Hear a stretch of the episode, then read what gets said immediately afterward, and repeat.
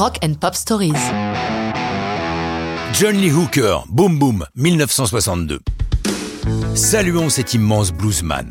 Toute sa vie est baignée par le blues. Né au Mississippi dans une famille très nombreuse, c'est son beau-père, ouvrier agricole et musicien, qui l'initie au blues. À 15 ans, il quitte sa famille pour s'installer à Detroit, la capitale de la bagnole, dans l'espoir de devenir ouvrier. Il court aussi les bars pour gagner quelques dollars avec sa guitare. Mais il a du mal à couvrir le brouhaha des consommateurs. C'est pour ça qu'il passe à l'électrique et trouve ce style hypnotique qui va faire son succès. Dès 1948, il enregistre Bookie Chillin qui se vend à un million d'exemplaires. Cela lui permet de jouer dans des bars plus en vue, en particulier l'Apex Bar. Mais laissons-le raconter lui-même la naissance de Boom Boom. J'y allais tous les soirs, mais j'étais toujours en retard. Souvent, le groupe était déjà en train de jouer quand j'arrivais.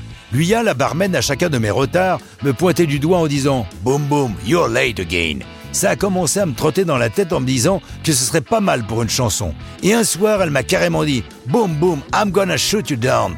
Cette fois-ci, j'avais la chanson. En me couchant, ça me travaillait. Au réveil, j'ai écrit tout le titre. Le soir, je l'ai testé au club et les gens sont devenus fous. Je ne l'ai pas chanté le lendemain de crainte que quelqu'un me la vole. Je l'ai tout de suite envoyé à Washington, à la bibliothèque du Congrès, et une fois la chanson protégée par un copyright, je me suis remis à la chanter, toujours avec le même succès.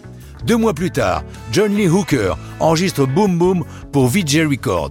Durant la séance, il a pour l'accompagner le piano de Joe Hunter, excellent pianiste local, et les Funk Brothers, le groupe maison de la Motown.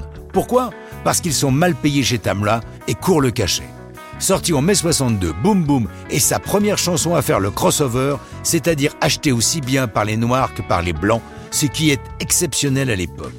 Pour John Lee Hooker, tout cela n'est qu'un amuse-gueule, car bientôt, les jeunes Britanniques découvrent le blues. Tous, sans exception, des Beatles au Who, en passant par Led Zepp ou Clapton, sont fans des bluesmen authentiques. Grâce à ces genoux, les plus grands comme Muddy Waters, Howlin' Wolf et bien sûr John Lee Hooker acquièrent une gloire mondiale et viennent en Europe se produire pour leur plus grande joie et pour leur plus grande surprise, devant des salles de petits blancs envoûtés par la pureté de leur blues.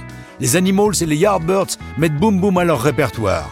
La suite de la carrière de John Lee Hooker confirmera cette fascination du public pour son blues, jusqu'à sa disparition en 2001, à l'âge de plus ou moins 83 ans, puisqu'il ne connaissait pas sa date de naissance avec exactitude. Mais ça, c'est une autre histoire de rock'n'roll.